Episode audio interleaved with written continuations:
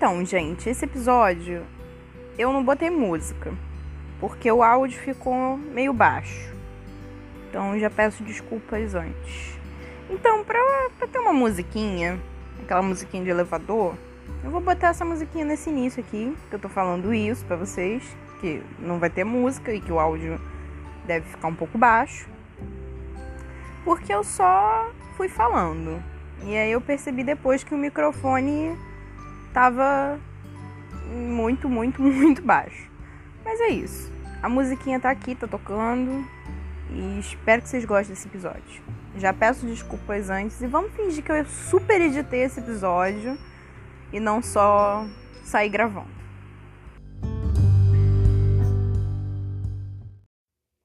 Tá, gente, eu não sei como começar isso. Então eu vou começar falando que eu tô no chão da cozinha, do lado da minha gata. E eu não sei por que, que me veio essa ideia de criar um podcast. Talvez porque eu tenha conversado sobre isso com uma amiga minha, minha melhor amiga, né? Eu tenho alguns melhores amigos. É... Inclusive é uma coisa a se debater, né? Quando a gente fala, ah, eu tenho um melhor amigo, a gente geralmente não tem um só melhor amigo, a gente tem vários melhores amigos. Porque a gente tem um melhor amigo para cada situação. Tipo, ah, eu tenho um melhor amigo que é o meu melhor amigo que eu gosto de conversar, conversas profundas. E eu tenho meu melhor amigo que eu gosto de sair. Então, eu não sei. Sou só eu que tenho um melhor amigo para diferentes gêneros. Gêneros? Tipos de amizade? Não sei. Mas enfim, tava conversando com essa amiga minha. E a gente veio com essa ideia do podcast. Eu achei que era uma boa, já que tá todo mundo enfornado dentro de casa e sem fazer absolutamente nada, ou fazendo alguma coisa, mas estando estressado. Então, resolvi que seria uma ótima ideia falar com o nada sobre nada. E como começar um podcast? Não sei, não tem um tutorial bom o suficiente que ensina você como falar com várias pessoas que nunca te viram na vida ou que te viram, porque provavelmente minha mãe deve escutar isso para fazer fã clube e tal. Minha mãe é uma grande fã. Ela é uma grande fã. Se um dia eu ficar famosa, eu tenho certeza que a minha mãe vai ser a presidente do meu fã clube. Porque hoje em dia eu já não faço nada. E basicamente eu fazendo nada, a minha mãe já me enaltece. Eu faço alguma coisa, ela tira uma foto e posta no stories dela. Olha minha filha, ela é muito aquela mãe orgulhosa, né? E agora que eu percebi que eu sentada no chão da minha cozinha com a minha gata, acabei de falar várias coisas diferentes, teoricamente sozinha e teoricamente para ninguém também, sem nenhum motivo aparente, só sair falando Provavelmente eu vou começar a fazer um roteiro dessas coisas, porque senão vai ficar muito confuso os episódios, não vai ter nem temática. Mas é isso. Eu não sei fazer muito bem isso, eu espero que, que isso seja como se fosse um conforto, uma conversa pra você botar aí, ficar ouvindo enquanto você tá fazendo nada. Ou aqueles dias que você tá tipo, hum, não tenho amigos, o que, que eu vou fazer da minha vida? Ah, surtando. Eu tenho esses momentos. Eu tenho esses momentos. Eu fico tipo, hum, não vou mandar mensagem para ninguém. É, eu não quero encher o saco de ninguém. Mas ao mesmo tempo eu quero conversar, eu quero falar de alguma coisa, mas ao mesmo tempo eu não quero ver um filme. Então é isso. Eu espero que esses episódios aleatórios sobre vários nadas ajude alguém a se sentir menos sozinho. Ou eu provavelmente vou enviar esses episódios todos para minha terapeuta para eu resumir todas as sessões que a gente tem, porque às vezes eu chego lá, falo uma hora sobre a minha semana e sempre acaba o tempo e eu deixo de falar alguma coisa porque acontece muita coisa, eu tenho muita coisa para falar para análise. Então talvez eu mostrando esse link para minha terapeuta facilite as coisas. Não sei, né? Mas fica aqui os dilemas que vão me ser apresentados nesse belo episódio, né? Que, que eu vou falar? Eu vou falar que eu vim pegar uma água gelada na geladeira. Porque isso é uma coisa muito importante, gente. Vocês têm que beber sempre muita água. Beber água é importante. Senão você vai ficar com pedra no rim. É uma complicação danada. Eu, como uma pessoa que sou viciada em água, inclusive é uma coisa também a se pontuar. O que é uma pessoa viciada em água? Porque a água não tem gosto de absolutamente nada. Mas mesmo assim, tem gente que fala que a bebida favorita é água. Eu mesmo já falei que água era minha bebida favorita. E até hoje não entendo por que, que eu falei que era minha bebida favorita. Porque não tem gosto de nada, gente. A água tem gosto de nada. É, é aquele mesmo debate que as pessoas tiveram no Twitter uma vez sobre o que é enxergar o nada. Tipo, você fecha o olho e você vê tudo preto. Aquilo ali é o nada, enxergar tudo preto é ver nada. Então, nada realmente existe ou o nada é realmente só tudo preto? É o mesmo debate da água. A água realmente tem gosto de nada ou a água tem gosto de água e a gente associa o gosto da água a nada? Porque, sei lá, não tem corante. Enfim, eu espero que vocês não estejam entediados ou pensam que, ih, essa menina maluca tá falando sozinha sobre água, sobre a mãe dela e sobre terapia. Mas é isso, gente. Realmente, você vai ver, eu sou maluca mesmo. Mas o debate da água é importante, é uma coisa se declarar afirmadamente que todo mundo fala, ah, é mega importante você beber um litro de água dois. Só que como é que a gente calcula isso? Tipo, porque um dia a dia eu só saio bebendo água. Eu não fico calculando se eu tô bebendo um litro. Eu aposto que deve ter gente que tem uma garrafinha de água para saber a quantidade de água que tem bebido. Mas eu não faço isso, eu acho que a maioria das pessoas também não faz. Se tiver um barulho aparecendo no áudio, é que a geladeira acabou de fazer um barulho, tá fazendo um barulho agora. E eu acho que isso acrescenta valor, agrega conceito a esse podcast, que é o conceito de improviso, né? É um conceito de de ah, tô fazendo aqui. Que é igual eu faço com minha vida e as coisas que eu lido. Tipo, eu só vou deixando acontecer. Inclusive, recentemente eu estava tendo um debate com alguns amigos meus e a gente estava conversando sobre o que, que a gente está vendo da vida nessa pandemia, né? Porque todo mundo quer conversar da vida na pandemia, porque tá todo mundo surtado. E aí eu falei que eu, primeiramente, abaixei muito as minhas expectativas, eu não tô esperando nada de nada. Eu só tô vivendo. Porque eu já parei para perceber que se eu ficar achando que eu tenho que ter expectativa de alguma coisa, eu vou sempre me decepcionar. Então eu prefiro não ter expectativa de nada. Abaixar bem a expectativa, porque aí se acontece uma coisa minimamente boa, eu já falo, oba, isso foi bom, foi melhor do que não ter acontecido. É, eu, eu, já falei muitos nadas nesse podcast, provavelmente vai ficar repetitivo. Mas assim, o conceito é, as pessoas estão elevando as expectativas nessa pandemia em vez de abaixar. Entendeu? E eu acho que o mais fácil é só abaixar a expectativa mesmo. Porque a gente não tá saindo de casa. A gente não tá tendo aglomeração, a gente não tá tendo show, a gente não tá tendo filme, a gente não tá tendo nada. Basicamente, a gente tá vivendo um looping de domingo. Então, por que, que a gente tem que ficar nessa coisa constante de esperar uma coisa milagrosa e muito boa acontecer quando, se a gente não esperar, basicamente nada, a gente vai se sentir muito mais satisfeito com as coisas que vão acontecendo, porque vão ser pequenas coisinhas boas, né? Por exemplo, eu fiquei feliz de ganhar uma partida de, de LOL um dia aleatório aí. E foi uma expectativa que eu nem tinha de ganhar uma partida. Eu só achei que eu ia jogar muito mal e era isso. E eu ganhei uma partida com pessoas de verdade, porque geralmente eu jogo com robôs. E aquilo ali foi uma alegria pro meu dia. Eu literalmente fiquei o dia inteiro feliz porque eu ganhei uma partida de LoL. Aí você vê o engraçado, né? De que, como uma breve partida de LoL deixou um ser humano feliz pelo resto do dia. E antigamente, quando a gente saía de casa, quando a gente socializava, é, a gente esperava muito mais do que só uma partida de LOL pra gente ficar feliz assim o dia inteiro.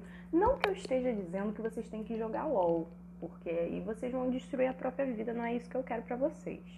Porque eu comecei a jogar LOL e aí eu não tenho basicamente vida. É... Mas é isso.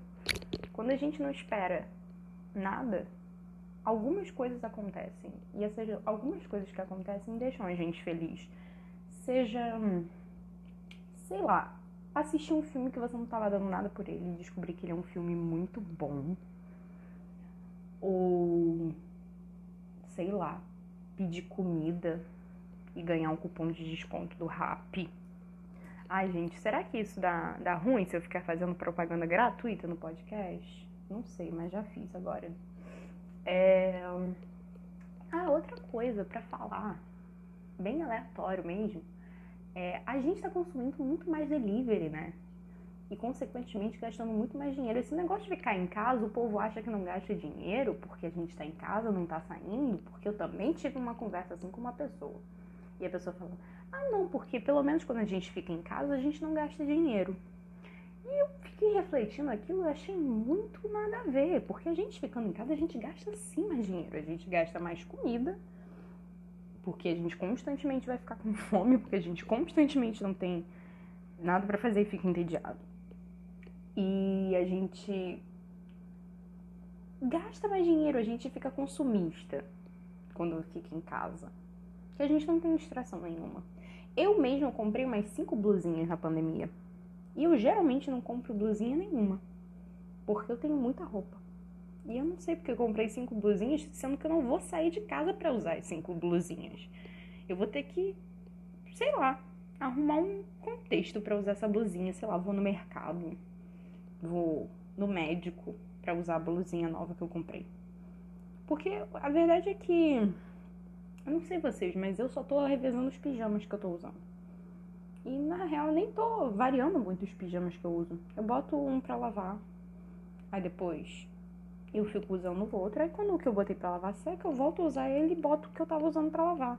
E aí eu fico revezando entre esses dois pijamas, porque é muito mais confortável. Eu já acostumei a olhar todo dia pra minha cara e me ver com esse pijama. E, sei lá, não sei se é a inércia de ficar dentro de casa a inércia de não ter nada para fazer e estar quase um ano, que a gente está quase um ano só nisso. E claro que tem pessoas que trabalham, tem pessoas que estão estudando, mas a minha faculdade tá adiando as aulas o máximo que elas conseguem. Então, assim. E eu sou desempregada, né? Basicamente. Não mais, talvez, porque eu acho que eu consegui um emprego, não sei nem como, mas eu acho que eu consegui um. Mas eles também estão me ignorando.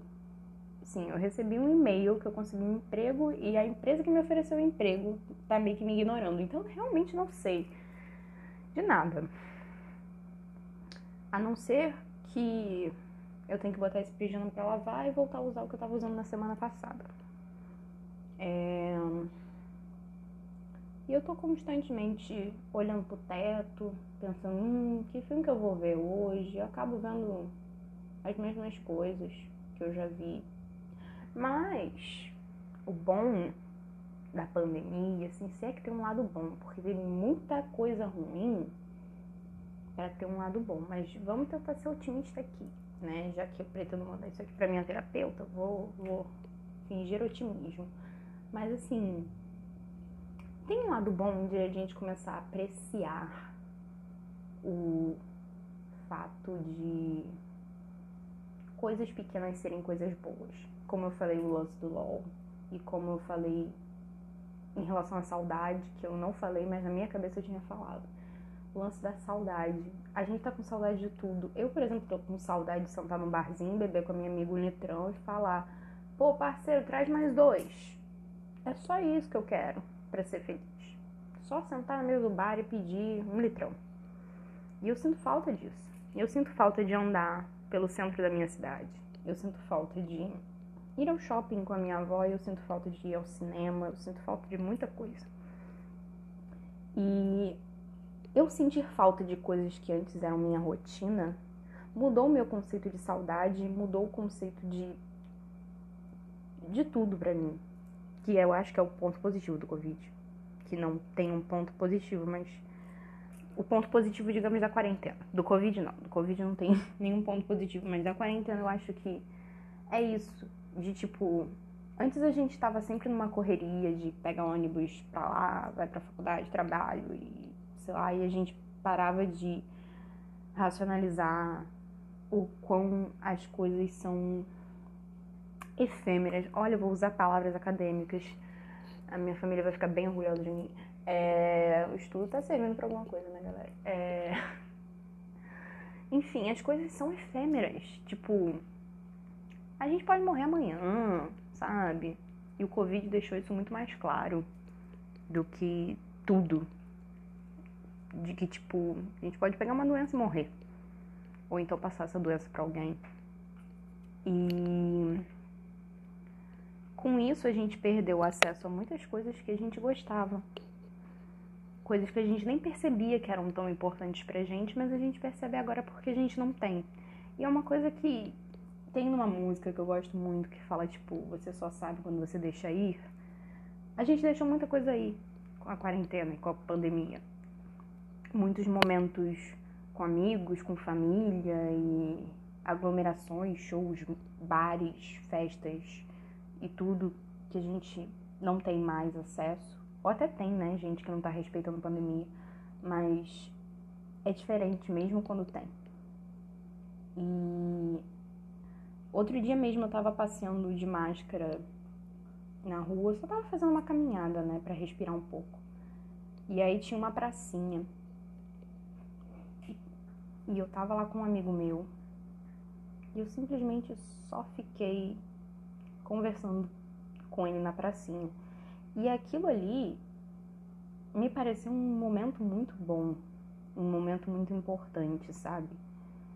E era só uma conversa numa pracinha qualquer.